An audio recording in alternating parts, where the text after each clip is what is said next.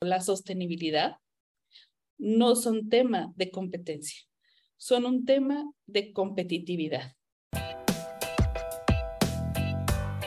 Esto es Air Liver, un podcast de Air Online University. De la mano de grandes expertos aprenderás sobre temas relacionados a cómo vivir de manera sustentable con el medio ambiente, ya sea para tu vida personal como profesional. Síguenos en redes como Air Online University en Instagram, Facebook y YouTube, donde podrás acceder a mucho más contenido educativo.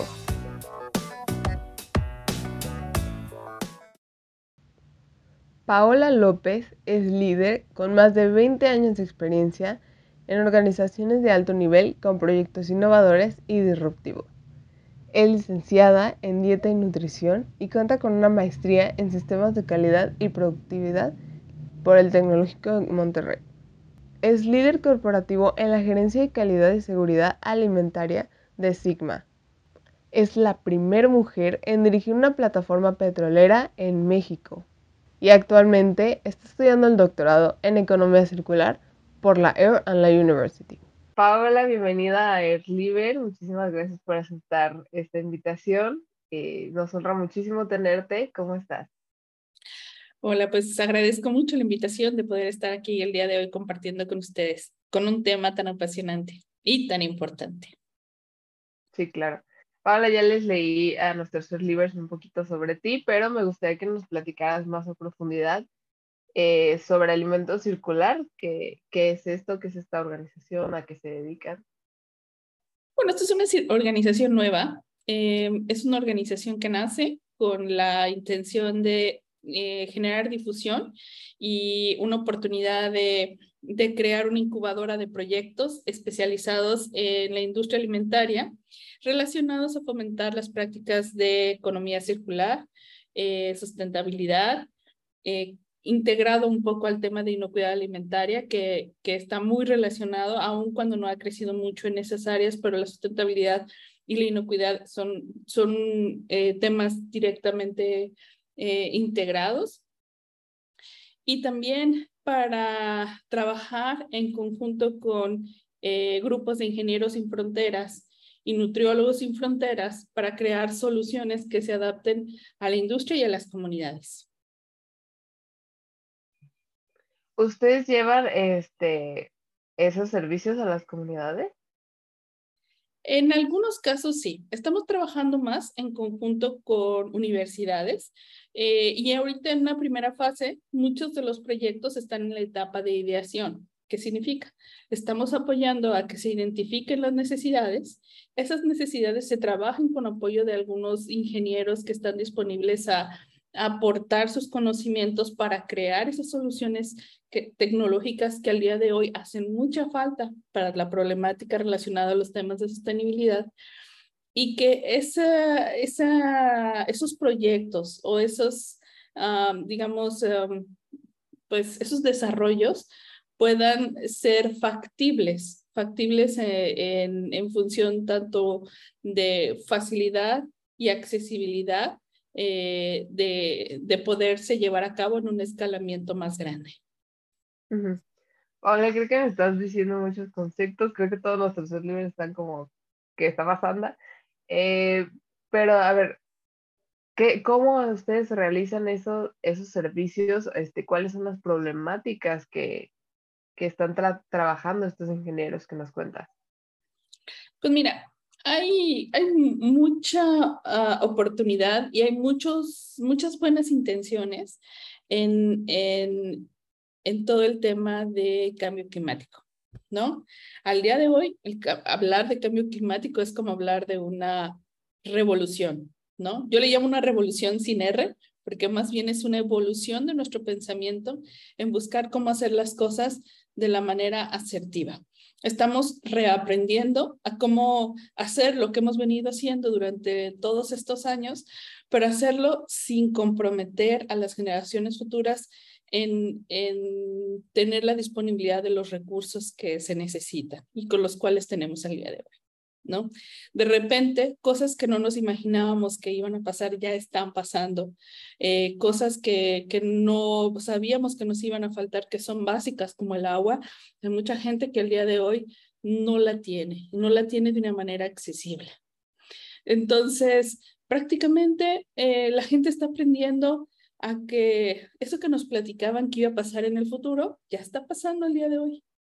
Entonces, mucha gente quiere, quiere eh, apoyar y aportar en conocimientos y en esfuerzos para buscar soluciones, soluciones fáciles y sencillas.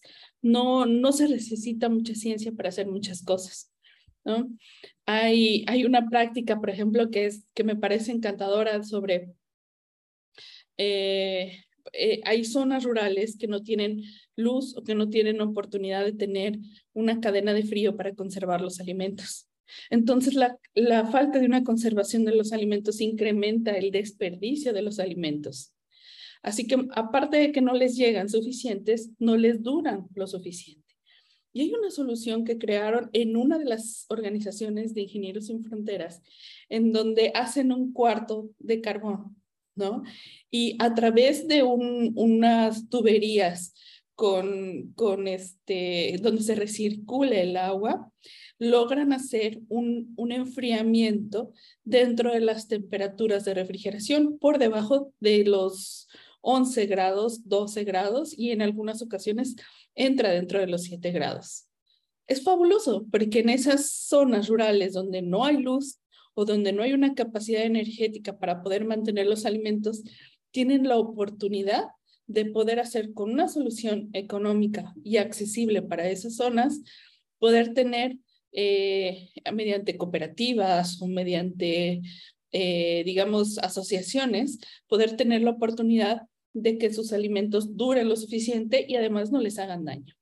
Es un ejemplo de, algunas cosas que hacemos. Trabajamos en el desperdicio de los alimentos y estamos buscando que se cuantifique de la manera correcta. El desperdicio de los alimentos al día de hoy se cuantifica más en función de los supermercados, ¿no? Y, muchas veces, pues, el cuantificarlos de esa manera, pues, les da la oportunidad de que lleguen esos alimentos, por ejemplo, a los bancos de alimentos. Pero está limitado el uso o las soluciones que se pueden hacer, porque no se conoce exactamente cuáles son aquellos nutrimentos o la funcionalidad que tienen esos, esos alimentos para poderlos utilizar.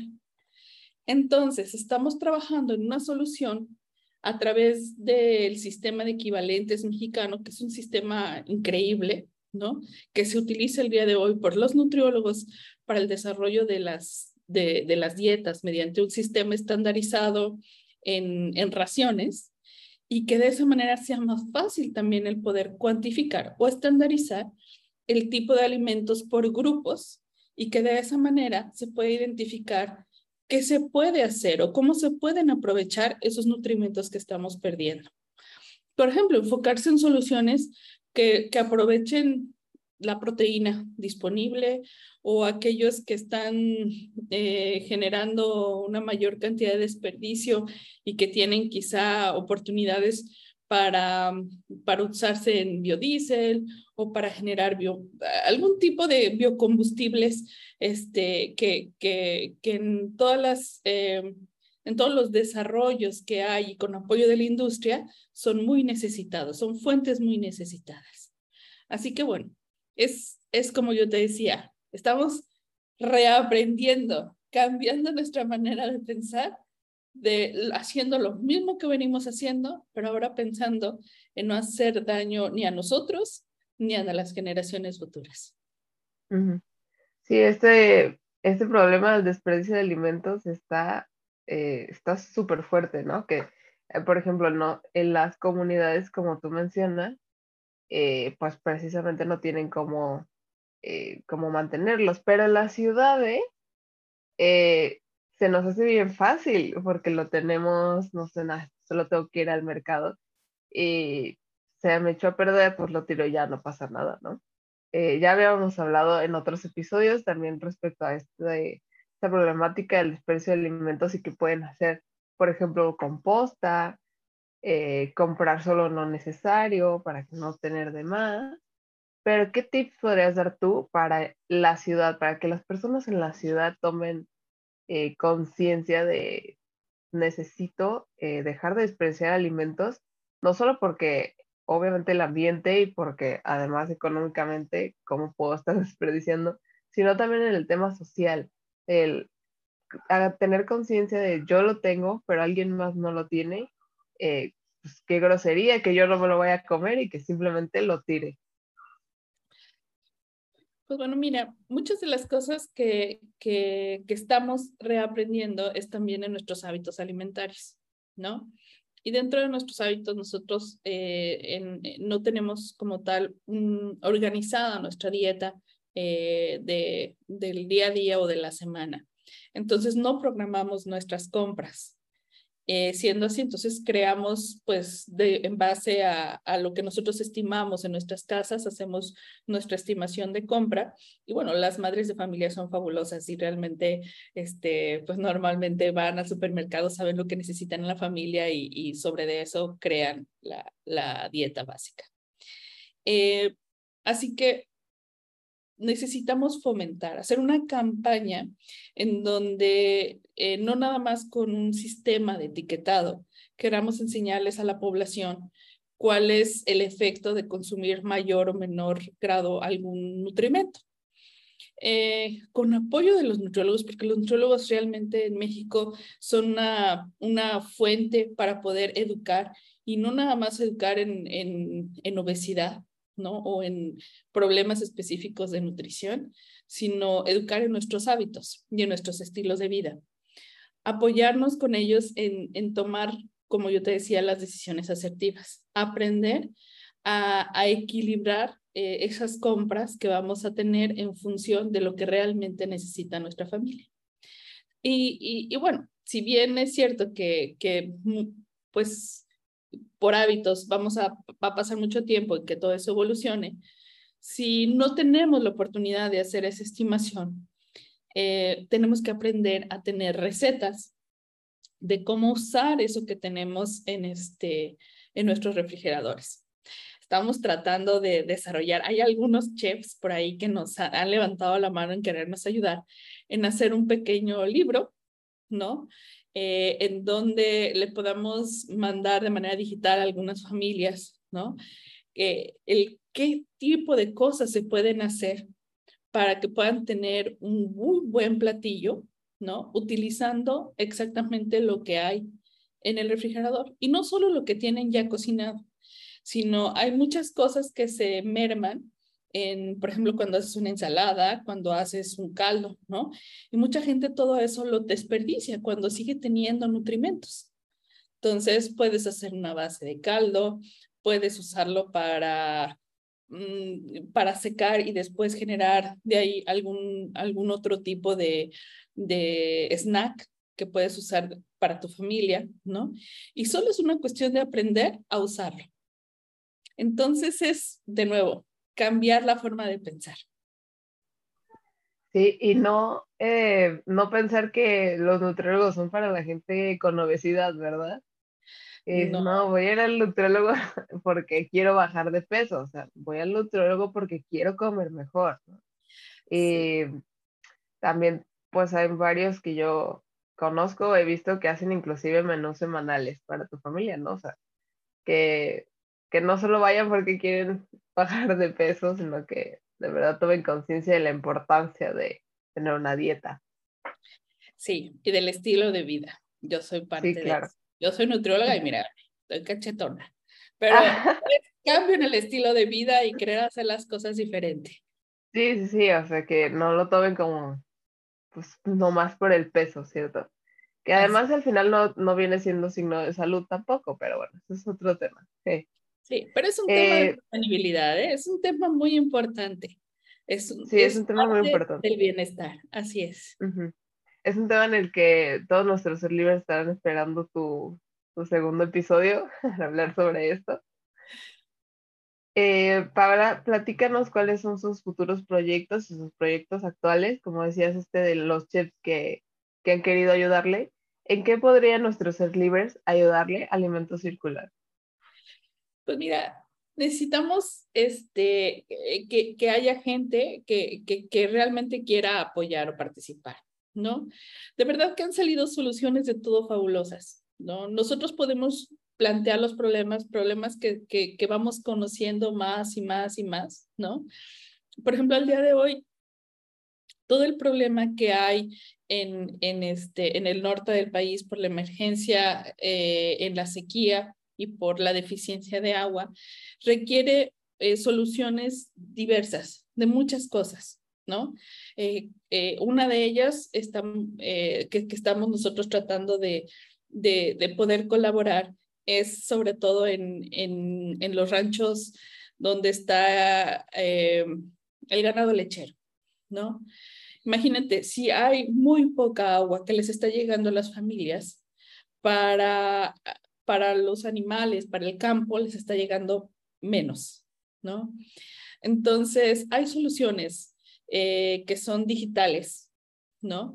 Que nos pueden ayudar a, a identificar y priorizar algunas sustancias, algunas soluciones, más bien, dar idea de poder trabajar con ellos en, por ejemplo, mejorar la calidad de su alimento, su ensilaje, el poder identificar si tienen algún crecimiento de micotoxinas, que, que al día de hoy está, está validado que, que, esas micotoxinas son nuevas debido al cambio climático, eh, que, que el comportamiento, por ejemplo, de las plagas, tanto en el área de ciudad como en el área del campo, se está incrementando porque a ellos también les falta agua. Entonces, que, que todo eso lo podamos identificar y controlar a tiempo. No solo pensando en, en las familias y en las comunidades, sino porque si tú lo ves así, todos esos peligros, tarde o temprano, le van a llegar a los alimentos. Eh, la, la, industria lechera es una de las industrias más importantes en, en nuestro país. Y todas esas soluciones eh, que al día de hoy no existen, ¿no? Pues puede que las estén llegando a los más grandes, pero, pero los productores lecheros, los que son de campo, los que no tienen esas soluciones directas, forman el 60% del país. No tienen los recursos para esas soluciones, trabajan en cooperativas, trabajan en tener algunos tanques de enfriamiento o algunas soluciones para su ganado nosotros queremos pensar en ellos, en esa gente a la que no le llegan ese tipo de soluciones. Ellos son los que necesitan el trabajo, el esfuerzo de voluntarios, como los ingenieros sin fronteras, o como mucha gente que seguramente tiene esas soluciones, sobre todo ahora los jóvenes, ¿no? Que tienen una manera de pensar increíble y de ver las cosas como nosotros no las veíamos antes. Entonces, esas soluciones son las que nos hacen mucha falta. Nosotros, como yo te decía, con los jóvenes lo que hacemos es, yo te paso las necesidades, te ayudemos, ayudamos en idear la solución, ¿no? En identificarla y, y después la hacemos visible para que veamos la factibilidad de poder llevar a cabo esas soluciones. Eh, entonces, si cualquier persona de Oliver que nos esté escuchando eh, tiene alguna solución, que se pasen por la página de Alimento Circular, les escriban un, eh, un mensaje para que estén eh, comunicando con ellos para cualquier solución, ¿cierto? Sí, sí, que nos busquen. Y no nada más, este, eh, pues jóvenes, que nos busquen también. Hay mucha gente que, que está en casa, hay muchos ingenieros, hay muchos, este, químicos, hay, hay, de todo, gente que ya, ya está en su etapa de retiro, sobre todo, ¿no? Que durante muchos años, trabajó 30, 40 años bueno, esas manos también las necesitamos para que sean eh, mentores, hagan coaching de esas nuevas generaciones y de ahí van a salir soluciones fabulosas. Sí, esperemos que sí, que, que hace falta, ¿no? Hace falta ayudar y concientizar sobre, sobre esto, ¿no? Que se nos hace bien fácil. Yo digo, es que yo vivo en una ciudad, pero también eh, mi abuela es de campo, entonces hemos estado allá. Eh, y se nos hace bien fácil acá en la ciudad como las cosas, ¿no? Como las damos por, por hecho, las asumimos, pero la verdad es que hay muchísima necesidad y ni siquiera lo sabemos, ¿no? Mm, entonces, pues sí, para que se acerquen ahí con, con ustedes. Eh, Paola actualmente está estudiando el doctorado en economía circular en la Air Y quería preguntarte si estás vinculando este doctorado con algún proyecto que nos pudieras comentar. Sí, eh, para empezar estoy agradecida con la Airtime Life University porque en realidad ha sido un proceso eh, muy enriquecedor y fabuloso. Eh, he aprendido muchísimo. Mis profesores son, son pues un elemento valioso para, para la universidad y ojalá que, que puedan difundir sus conocimientos a muchas personas más. Mi proyecto en particular está centrado en, en desarrollar un sistema o las bases de un sistema integrado de gestión. Al día de hoy, eh, muchas de las organizaciones trabajan con sistemas de hace 20 años, con los ISO 9000 de hace muchos años, que aun cuando ya han hecho sus actualizaciones, siguen teniendo un pensamiento muy técnico, ¿no? Entonces, existen eh, ahora eh, muchos elementos en los sistemas de gestión que, van muy de la mano de los objetivos del desarrollo sostenible. Eh, así que cuando, cuando estas organizaciones necesitan integrar esos elementos para poder crear compromisos verdaderos que puedan, este, pues, eh, reportarse, evaluarse y hacerse un proceso de transparencia en el cual se pueda ver su avance, eh, se vuelve un poco complejo. Eh, son sistemas de trabajo que terminan siendo un poco burocráticos o terminan siendo un dolor de cabeza en las organizaciones y empiezan a crear subestructuras. Eh, mm, durante los últimos 24 años, que es, yo tengo 24 años de, trabajar, de experiencia, eh, lo que más me he dedicado a hacer es trabajar en sistemas de calidad y de inocuidad. Así que, que bueno, espero que esta eh, aportación que quiero hacer sobre un sistema armonizado en donde puedan convivir todos los requisitos actuales que tiene la industria, sobre todo la industria alimentaria, y eh, ahora los requisitos para demostrar el avance en sus compromisos de desarrollo sostenible, eh, pueda ser un sistema armónico que les beneficie en su cultura de trabajo, en su cultura organizacional y que, que les permita crecer y crecer de una manera asertiva. Pues esperemos que, que ese proyecto dé muchos frutos, que seguramente sí. Ojalá que sí. Em, sí, seguro que sí.